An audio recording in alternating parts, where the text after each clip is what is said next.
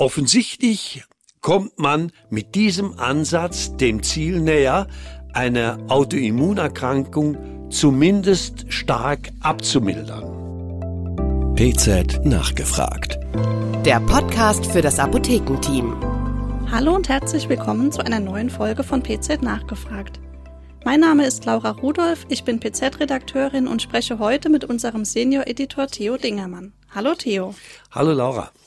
Heute soll es um eine neue Klasse von Impfstoffen gehen, nämlich die sogenannten inversen Impfstoffe. Theo, könntest du uns bitte einmal erklären, was das überhaupt genau ist? Nun, Tolerogene Impfstoffe bilden, wie du schon sagtest, eine neue Klasse von Impfstoffen. Im Gegensatz zu den herkömmlichen Impfstoffen, mit deren Hilfe ja bekanntlich unser Immunsystem zum Schutz vor Krankheitserregern trainiert werden soll, werden tolerogene Impfstoffe eingesetzt, um Toleranz zu induzieren.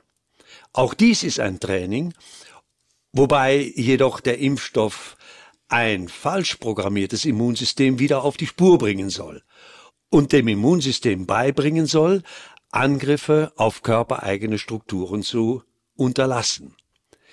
Autoimmunerkrankungen stellen ein riesiges Gesundheitsproblem dar. Daher lohnt es sich, über tolerogene Konzepte nachzudenken und diese zu entwickeln. Das ist allerdings auch nicht neu. Bereits seit mindestens 15 Jahren wird an diesem Konzept intensiv gearbeitet, was zeigt, wie schwierig eine Lösung des Problems ist. Nun ist offensichtlich aber Bewegung in die Entwicklung gekommen. Erst kürzlich haben wir in zwei Beiträgen auf BZ Online vielversprechende Ansätze vorgestellt. Was ist denn überhaupt so das größte Problem bei Autoimmunerkrankungen und bei ihrer Behandlung, Theo? Nun, wir kennen mehr als 80 verschiedene Autoimmunerkrankungen, darunter Typ 1 Diabetes, Multiple Sklerose, Rheumatoide Arthritis, Zöliakie, Lupus, Psoriasis, Arthritis, um nur einige zu nennen. Mehr als fünf Prozent der Bevölkerung sind von solchen Krankheiten betroffen, was zeigt, wie relevant Autoimmunerkrankungen sind.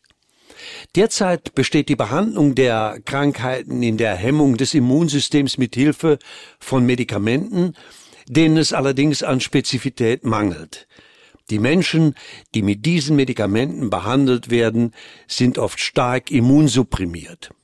Sie sind anfällig für opportunistische Infektionen und bösartige Erkrankungen, und klassische Impfstoffe wirken bei ihnen bestenfalls suboptimal. Außerdem ist die Wirksamkeit der Medikamente, die bei Autoimmunerkrankungen zum Einsatz kommen, oft begrenzt. Die verfügbaren Therapien sind weder präventiv noch heilend. Das heißt, dass die Patienten lebenslang behandelt werden müssen. Daher ist der Bedarf an neuen Therapieansätzen gewaltig. Aber auch die Komplexität der Entwicklung besserer Ansätze ist gewaltig, denn bei Autoimmunerkrankungen greifen genetische, epigenetische und Umweltfaktoren eng ineinander. Derzeit machen Impfstoffkandidaten von sich reden und darüber wollen wir ja heute sprechen. Ziel ist es, mit solchen Impfstoffen Toleranz zu induzieren. In experimentellen Modellen zeigen Behandlungen mit diesen Impfstoffkandidaten vielversprechende Resultate. Wie muss man sich denn diesen Mechanismus vorstellen, der letztendlich dann dazu führt, dass die Autoimmunerkrankung geheilt wird? Nun, da lohnt es sich an Experimente zu erinnern, mit denen gezeigt werden konnte, dass durch einen Impfansatz die Entstehung, also nicht die Heilung, sondern die Entstehung einer Immunerkrankung verhindert werden konnte. Beispielsweise veröffentlichten Forschende des Unternehmens BioNTech im Jahre 2021 in Science einen mRNA-Impfstoff, mit dessen Hilfe es gelang, in einem Mausmodell eine Autoimmunencephalomyelitis, eine analoge Erkrankung der multiplen Sklerose beim Menschen, zu verhindern. In diesem Mausmodell lässt sich mit Hilfe eines spezifischen Antigens das den Mäusen zusammen mit einem starken Adjuvans, das ist wichtig, mit einem starken Adjuvans gespritzt wird, eine Autoimmunencephalomyelitis reproduzierbar induzieren. Als Antigen, also als Impfsubstanz für die Induktion der Erkrankung verwendet man einen Teil des Myelin Oligodendrozyten-Glykoproteins. Danach kommt es bei den Tieren zu einer fortschreitenden Schädigung des Nervengewebes, ganz analog wie bei der multiplen Sklerose bei Menschen. Über diese Arbeit haben wir auch auf PZ Online berichtet und den Link ebenso wie alle anderen relevanten Links dieses Podcasts finden Sie in den Show Notes. Lieber Theo, jetzt hast du uns neugierig gemacht. Ich würde jetzt gern genauer wissen, was ist denn in dem Experiment passiert? Nun, die Forschenden impften die Mäuse mit einem mRNA-basierten Lipid-Nanopartikelkomplex. Die hier eingesetzte mRNA war ganz analog zu den Covid-Impfstoffen so konstruiert, dass die Uridin-Nukleotide durch 1-Methyl-Pseudouridin ersetzt waren, um die Aktivierung von Toll-like-Rezeptoren zu verhindern. Man wollte keinen adjuvanten Effekt induzieren mit dieser Impfung. Ferner kodierte die mRNA für die Aminosäuren 35 bis 55 des Myelin-Oligodendrozyten-Glykoproteins. Durch die Behandlung wurde die Bildung suppressiver T-Reg-Zellen, also regulatorischer T-Zellen gegen dieses immundominante Peptid stimuliert und es wurden weniger entzündliche Zytokinmediatoren produziert. Tatsächlich verhinderte der Impfstoff bei Mäusen eine Erkrankung, wenn er sieben bis zehn Tage vor Induktion der experimentellen Autoimmunencephalomyelitis appliziert wurde. Eine Demyelinisierung im Rückenmark und im Gehirn trat nicht ein. Aber Theo, den Ansatz, den du eben beschrieben hast, ist doch eher als protektiv zu bezeichnen, oder nicht? Das heißt, er verhindert das Auftreten einer Autoimmunerkrankung, heilt diese aber nicht, wenn sie bereits vorliegt. Aber genau in der Heilung einer Autoimmunerkrankung liegt doch der Medical Need. Oder sehe ich das falsch? Nein, genau so ist das. Nun, zudem ist zu bedenken, dass eine Multiple Sklerose durch viele verschiedene Autoantigene und ein komplexes polyklonales T-Zellrepertoire ausgelöst wird, das sich von Person zu Person unterscheidet. Auch führt der Ansatz mit einer mRNA-Impfung zu einer einmaligen Autoantigenexposition. Bei der multiplen Sklerose des Menschen geht man jedoch davon aus, dass kontinuierlich Autoantigene exponiert werden. Entsprechend verhalten haben dann auch Kliniker reagiert, die in diesem Ansatz noch keine Lösung sahen. Aber es gibt neuere Entwicklungen. Dann lass doch mal hören, was tut sich denn da? Auch hier möchte ich mit einem kurzen Blick zurück beginnen. Vor etwa einem Jahrzehnt erschien im Nature Journal Cellular and Molecular Immunology eine Publikation mit dem Titel The Liver Works as a School to Educate Regulatory Immune Cells. Also die Leber fungiert als Schule für die Ausbildung von regulatorischen Immunzellen. Die Hypothese lautete, dass die Leber ein einzigartiges tolerogenes Milieu bietet, wo dort lokalisierte Antigen präsentierende Zellen, sogenannte Leberantigen präsentierende Zellen oder HAPCs trainiert werden, Toleranz gegenüber körpereigene Strukturen zu entwickeln.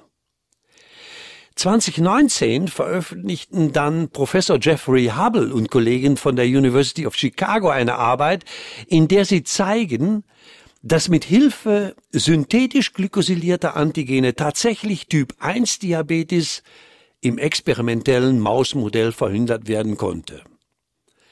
Autoantigene, die entweder an N-Acetylgalactosamin oder an N-Acetylglucosamin gekoppelt waren, werden in die Leber dirigiert und anschließend durch in der Leber lokalisierte Antigen präsentierende Zellen, also diesen HAPCs, aufgenommen und präsentiert. Hier in der Leber wird dann Toleranz gegen die Autoantigene induziert, indem unter anderem vermehrt antigenspezifische regulatorische T-Zellen gebildet werden. Moment, das ist doch jetzt aber auch ein präventiver Ansatz, oder nicht? Das ist richtig, aber jetzt erschien eine Arbeit aus der Hubble-Gruppe, in der am Beispiel der Multiplen Sklerose beziehungsweise der Autoimmunencephalomyelitis das Prinzip der antigenspezifischen Unterdrückung durch Impfung bei Mäusen, aber dann auch bei nichtmenschlichen Primaten gezeigt wurde. Die Forschenden impften zur Induktion von Toleranz Mäuse mit einem an N-Acetylgalactosamin gebundenen Peptid, das von dem Myelin-Oligodendrozyten-Glykoprotein abgeleitet ist, von dem wir schon zuvor gehört haben. Nicht glykosyliert wird es bei den Tieren zur Induktion der Autoimmunencephalomyelitis verwendet. Wurden die Tiere kurz nach der experimentellen Induktion der Autoimmunencephalomyelitis mit dem glykosylierten Peptid geimpft, resultierte ein vollständiger Schutz vor der Krankheit. Mindestens zwei Dosen des sogenannten Pegal-Antigens waren hierfür erforderlich. Um zu testen, ob eine Pegal-Antigenbehandlung auch nach dem Ausbruch der Krankheit eine Toleranz induzieren kann, wurden die Tiere an den Tagen fünf und sieben nach der Krankheitsinduktion behandelt. Dabei zeigten die Tiere zwar keine vollständige Toleranz, aber dennoch eine sehr niedrige Krankheitsaktivität. Tiere, die ab Tag 7 behandelt wurden, zeigten eine deutliche Verringerung der Krankheitsaktivität über den Krankheitsverlauf und einen signifikant niedrigeren klinischen Score am Ende der Studie im Vergleich zu unbehandelten Tieren. Offensichtlich kommt man mit diesem Ansatz dem Ziel näher, eine Autoimmunerkrankung zumindest stark abzumildern. Die Autoren erklärten die beobachtenden Effekte so.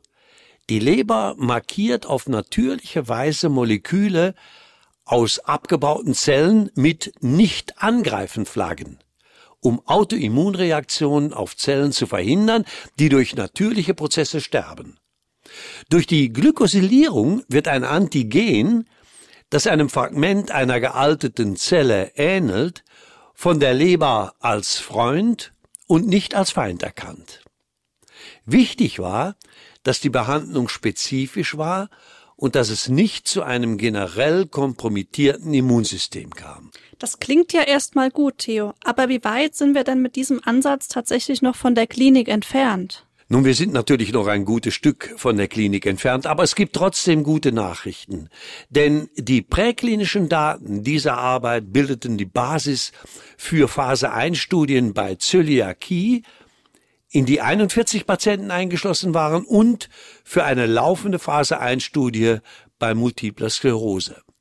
Und die Tatsache, dass der Ansatz der Toleranzinduktion mit Hilfe glykosylierter Autoantigene patentiert ist und von einem Unternehmen finanziell unterstützt wird, lässt hoffen, dass wir bald weitere Fortschritte sehen werden. Das sind spannende Neuigkeiten, lieber Theo, und ich hoffe sehr, dass sich dein Optimismus bestätigen wird. Der Medical Need bei Autoimmunerkrankungen ist nämlich riesig. Und damit bedanke ich mich bei dir, Theo, und bei Ihnen, liebe Zuhörerinnen und liebe Zuhörer, und sage bis zum nächsten Mal bei PZ Nachgefragt. Tschüss, Theo. Tschüss, Laura. PZ Nachgefragt. Der Podcast für das Apothekenteam.